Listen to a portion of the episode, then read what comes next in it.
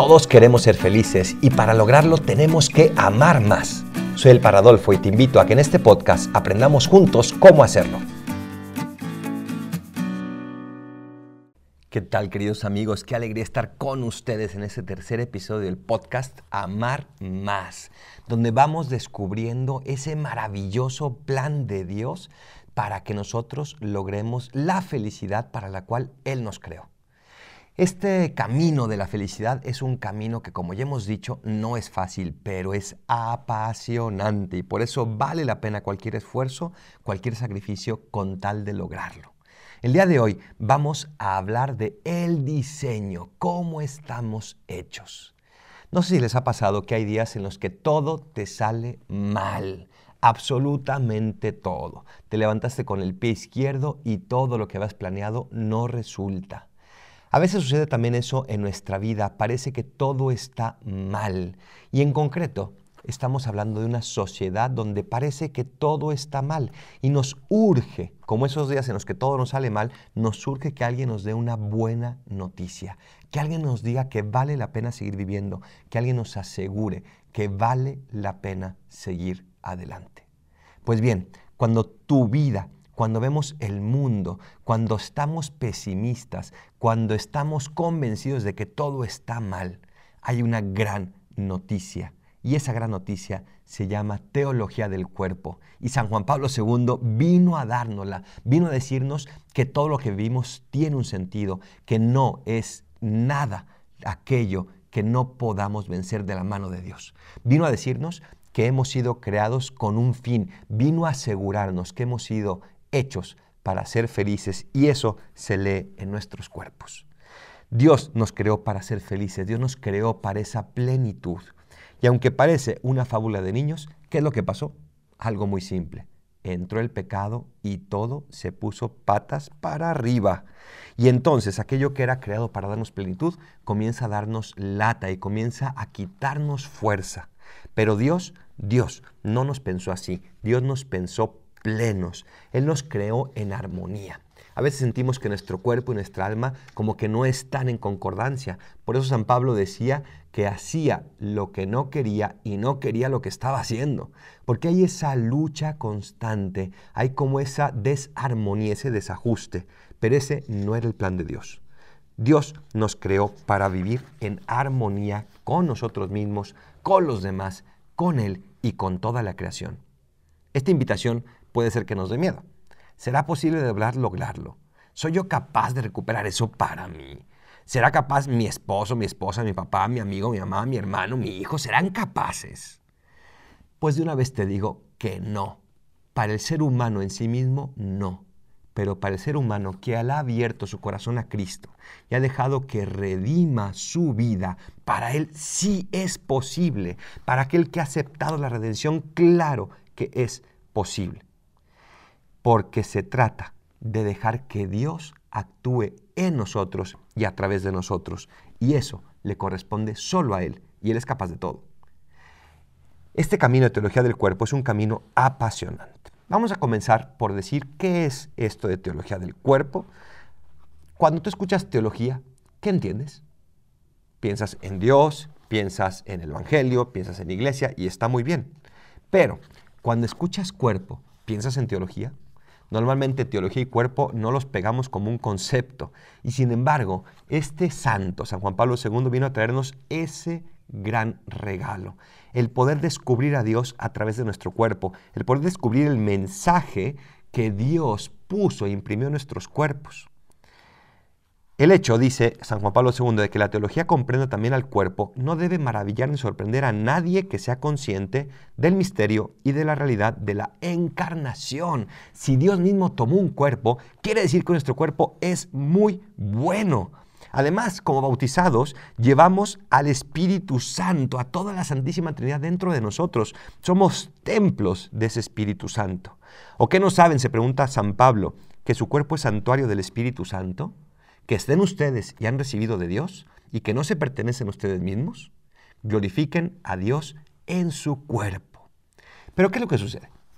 Que nos han metido tantas ideas extrañas acerca de nuestro cuerpo que cuando pensamos en Él no pensamos en Dios, Pensamos tal vez más bien en pecado, en debilidad, en salud, en enfermedad, en qué sé yo. Tantas cosas que nos han metido a fuerza de querer separar nuestras almas de nuestros cuerpos, pensamos que nuestros cuerpos son malos. Y por eso quiero repasar con ustedes algunos errores que nos han ido metiendo a base de repetición, algunas mentiras que nos han hecho creer acerca de nuestro cuerpo. Y la primera es que si tienes, y pongo entre comillas, a Dios, lo tienes todo, no te puedes sentir vacío. Y sin embargo, cuando voy a misa, cuando estoy cumpliendo con lo que Dios me pide, aún así tengo un hambre grande de ser feliz y quiero llenarla. Y por eso me siento culpable, porque digo, ¿qué no me debe satisfacer solo Dios? Y pongo entre comillas a Dios. Porque estamos hablando de un Dios que es una caricatura. Estamos hablando de un Dios como si Él no hubiera creado lo carnal y lo corpóreo, como que no le interesara nuestro cuerpo, sino simplemente nuestra alma. Estamos hablando de un Dios que no es el Dios que creó a Adán y Eva, que nos creó a nosotros enteros, cuerpo y alma. La felicidad que anhelamos no es solo la llamada espiritual, es como si estuviera contrapuesta a la carnal. Queremos la plenitud que no sea solo de nuestra alma, sino de todo nuestro ser, y eso incluye también nuestro cuerpo. Y no pasa nada tenemos que buscarla de acuerdo a nuestra vocación, de acuerdo a lo que cada uno tiene que vivir en la voluntad de Dios. Y no dejes que nunca nadie te diga que esos deseos naturales de tu cuerpo son malos en sí mismo. Puede ser que tú los estés enfocando erróneamente y estés cometiendo pecado. Pero los deseos en sí mismo no son malos. De mí depende el redimirlos y dirigirlos al cielo. Como iremos explicando el camino, no es ignorarlos, es vivirlos conforme al plan que Dios tiene para ellos. Un plan que nos acerca nada más y nada menos que al cielo. Segundo error, el alma es buena, el cuerpo es malo. Y puede parecer caricatura también esto, pero esta afirmación se encontraba en el fondo de una cierta educación que recibieron tal vez nuestra generación, tal vez otras generaciones. Nunca lo dijeron así de claro, por supuesto, pero sin duda recibieron muchos mensajes subliminales donde detrás se encontraba esta afirmación. Pero es también una mentira. No es cierto que solo el alma es buena y el cuerpo es malo. ¿Cómo va a ser malo el cuerpo si el mismo Hijo de Dios quiso tomar uno para él y quedárselo para toda la eternidad? De hecho, ¿saben ustedes en la Biblia cuál es el signo del anticristo, aquel que lo va a caracterizar? Pues precisamente aquel que niega que Dios tomó un cuerpo. El cristianismo no demoniza al cuerpo, lo diviniza. ¿Qué es lo que dijo Jesús en la última cena? Este es mi cuerpo que se entrega por ustedes. Y por lo tanto, el cuerpo tiene un valor para poder amar, tiene un valor para poder redimir, tiene un valor para poder entregarse a los demás. Y sí, toda la creación tiene un valor que nos revela un aspecto de Dios, pero la corona y la revelación plena de Dios no se dio ni en el Mar Rojo, ni en la zarza ardiendo, ni en las murallas que caen al sonar de unas trompetas, no se dio ni siquiera cuando curó a ciegos, resucitó a muertos, se dio precisamente cuando tomó un cuerpo, y no solo durante 33 años, sino para toda la eternidad. De tal manera que a partir de esa primera Navidad, Solo a través de su cuerpo y del mío me puedo encontrar plenamente con Dios en este mundo. El cuerpo no es malo, pero tengo que lograr redimirlo. Tercer mentira. Los deseos de mi corazón me hacen cometer pecado. Los deseos naturales que tenemos son en sí mismos neutrales. Siempre y cuando no estén manipulados hacia el mal, no van a ser malos, sino que los tengo que enfocar hacia el bien. Y eso ya depende de mi libertad. Esto que deseo, por ejemplo, me lleva más cerca del cielo, entonces lo acepto y lo vivo. Me aleja del cielo, entonces lo rechazo y lo aprovecho como una renuncia que me ayuda a crecer en virtud. La teología del cuerpo nos llama a dejar de culpar a nuestro corazón y comenzar a dejar que la redención de Cristo habite en nosotros. El corazón humano es objeto de una llamada a ser pleno, a llenarse, no de una acusación que levante el dedo como diciéndole que es lo peor que existe. El corazón humano está llamado también a llenarse. Dios nos llama no a despreciar nuestro corazón, sino a llenarlo de sus bendiciones. Decía San Agustín, el deseo más profundo del corazón humano es mirar a otro y ser mirado por la mirada amorosa de ese otro. Y eso es lo que hace Dios cuando ve nuestro corazón. Ve esa mirada llena de amor que hay en nosotros y nos la devuelve con una mirada llena de un amor incondicional que solamente Él nos puede dar y ofrecer. Última mentira, y tal vez muchos se van a reír cuando la escuchen, pero es cierto que otros muchos se la han creído y se la siguen creyendo. El sexo es sobre todo para poder tener hijos. No es cierto.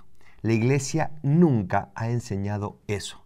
La iglesia no ha dicho que es sobre todo para eso. La iglesia afirma que hay dos fines del sexo. Y es el fin procreativo, es cierto, para tener hijos, pero también el fin unitivo, porque el cuerpo en esa unión sexual que se hace dentro del matrimonio está hablando de la comunión de amor a la cual estamos llamados en el cielo. Es un signo, no va a ser así, es simplemente un signo, pero nos está gritando que estamos hechos para una comunión de amor que vamos a disfrutar plenamente en el cielo. Por eso cada cuerpo es un llamado a revelar un pedazo de la gloria de Dios.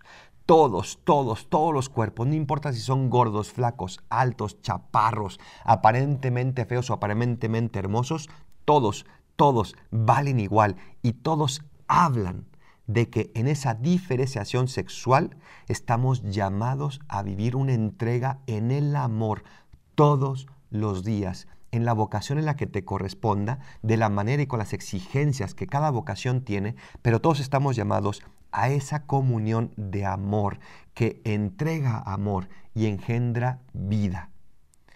¿Qué es, por lo tanto, la teología del cuerpo?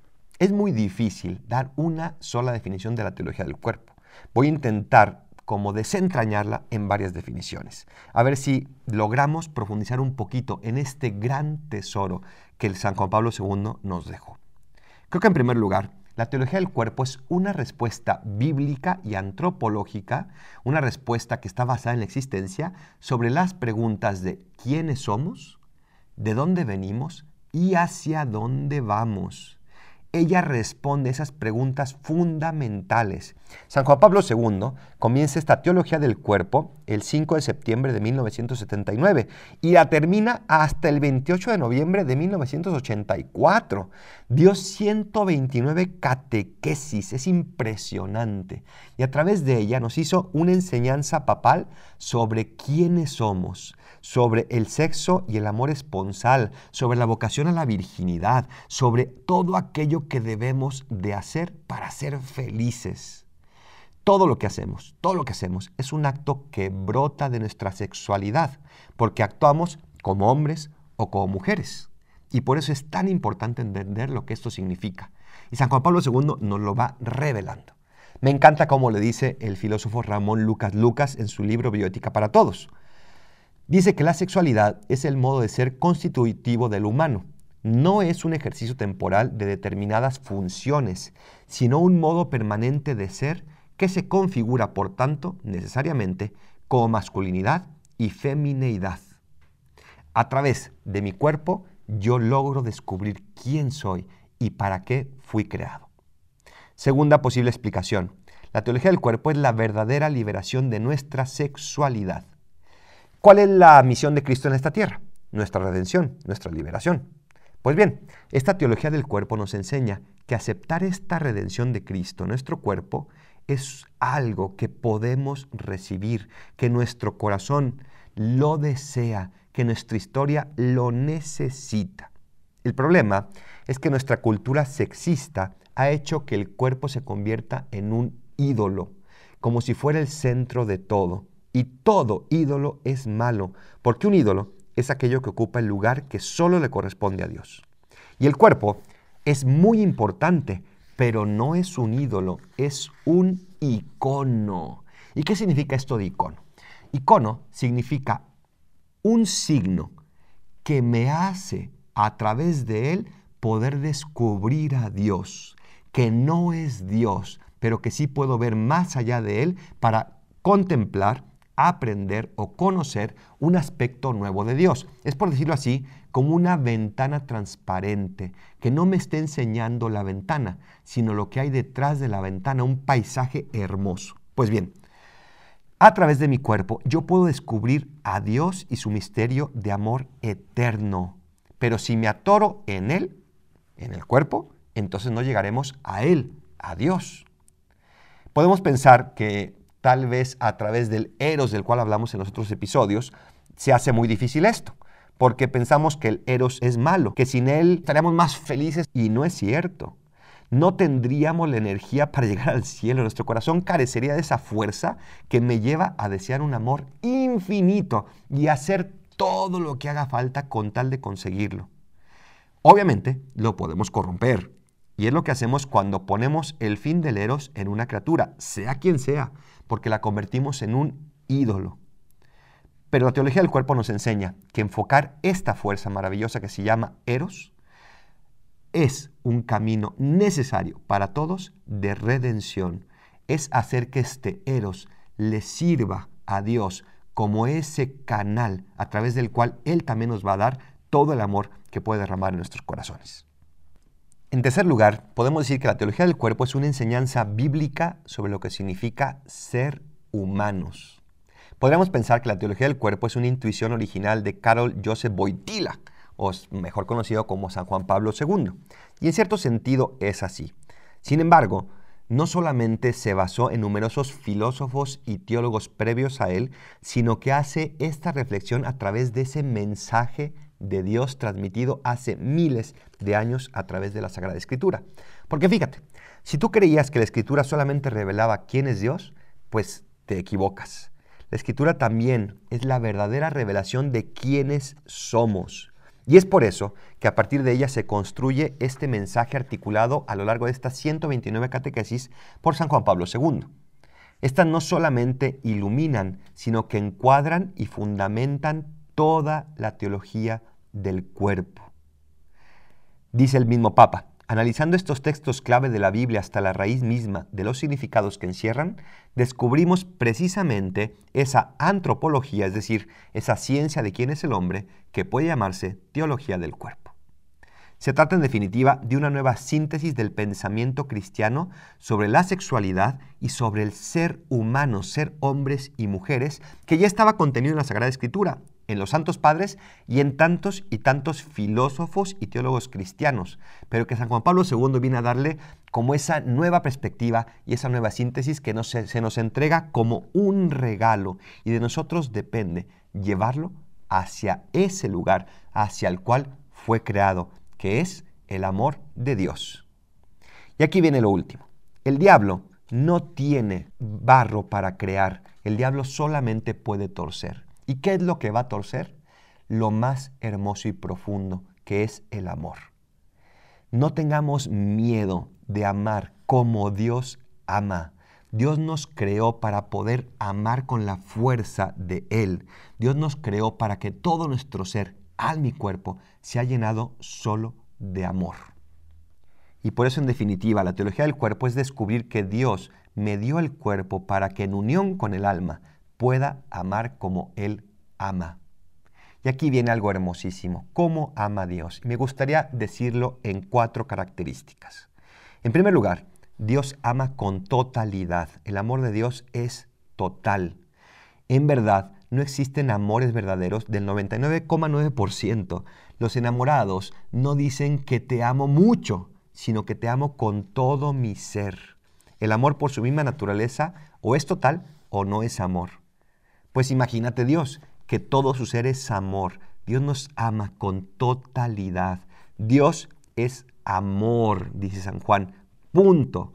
Y todo lo que hace es un acto de amor. Segunda característica, Dios ama con libertad. El amor de Dios es libre. A Dios nadie le obligó a amarnos porque todo, todo en Él es libertad.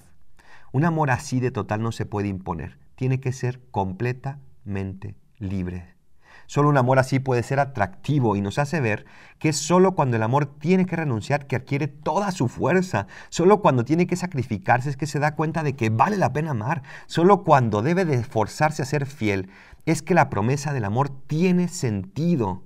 Porque a pesar de nuestro pecado, de nuestras ofensas, de, nuestras infidelidades, Dios sigue eligiendo amarnos porque su amor es libre, es total. Y tercera característica es fiel. Para toda la eternidad, el amor de Dios es fiel. Fiel significa que siempre estará ahí, en las buenas y en las malas, siempre. Este aspecto del amor nos puede resultar tal vez difícil de entender, sobre todo en una sociedad que cada día justifica más y más y más la infidelidad. Cuando resulta que el otro no me está dando todo lo que yo esperaba, cuando yo doy, doy, doy, doy y no recibo, cuando no me siento comprendido, comprendida, acogido o acogida, entonces digo, ¿para qué seguir? Pero Dios sigue siendo fiel. La fidelidad del amor a veces puede resultar difícil, es cierto, pero siempre, siempre, siempre es posible. ¿Por qué? porque contamos con esa semilla del amor de Dios que siempre, para toda la eternidad, es, ha sido y seguirá siendo fiel. Y la cuarta característica es que el amor de Dios es fecundo. Todo amor verdadero tiene que engendrar vida. Y no hablo de vida física. Claro, muchos amores engendran vida física, pero eso sería entre comillas demasiado fácil. Lo más difícil es engendrar vida espiritual, es sembrar esa vida que se multiplica y que va a durar para siempre en el cielo. Y ese es el amor que Dios nos da. Y por eso, si el amor es fecundo, el amor se tiene que multiplicar y si no, no es amor. Todo amor está llamado a esta fecundidad, porque si no se da, se termina por secar. No tengamos miedo de amar como Dios ama. Dios quiere seguir creando vida en este mundo, no solo física, sino sobre todo espiritual. Y por eso tenemos nosotros que ser instrumentos de este amor de Dios. No tengas miedo de amar con libertad, totalidad, fidelidad y fecundidad, porque cada vez que lo hacemos alcanzamos más y más la razón de nuestro ser y el fin de nuestras vidas. Este tercer paso que se llama Conoce tu diseño lo puedes encontrar en mi libro Nueve Pasos para Amar Más según la teología del cuerpo. Está disponible en Amazon o puedes pedirlo también a la dirección de mail librospadolfo.gmail.com librospadolfo.gmail.com La teología del cuerpo es un mensaje para ti que todavía tiene que explotar para transformar este mundo. Ayúdanos a ser canales de esta cadena que está llamada a ser un instrumento de amor y de felicidad para miles y miles de personas. Soy el Paradolfo, recen por mí y rezo por ustedes. Bendiciones.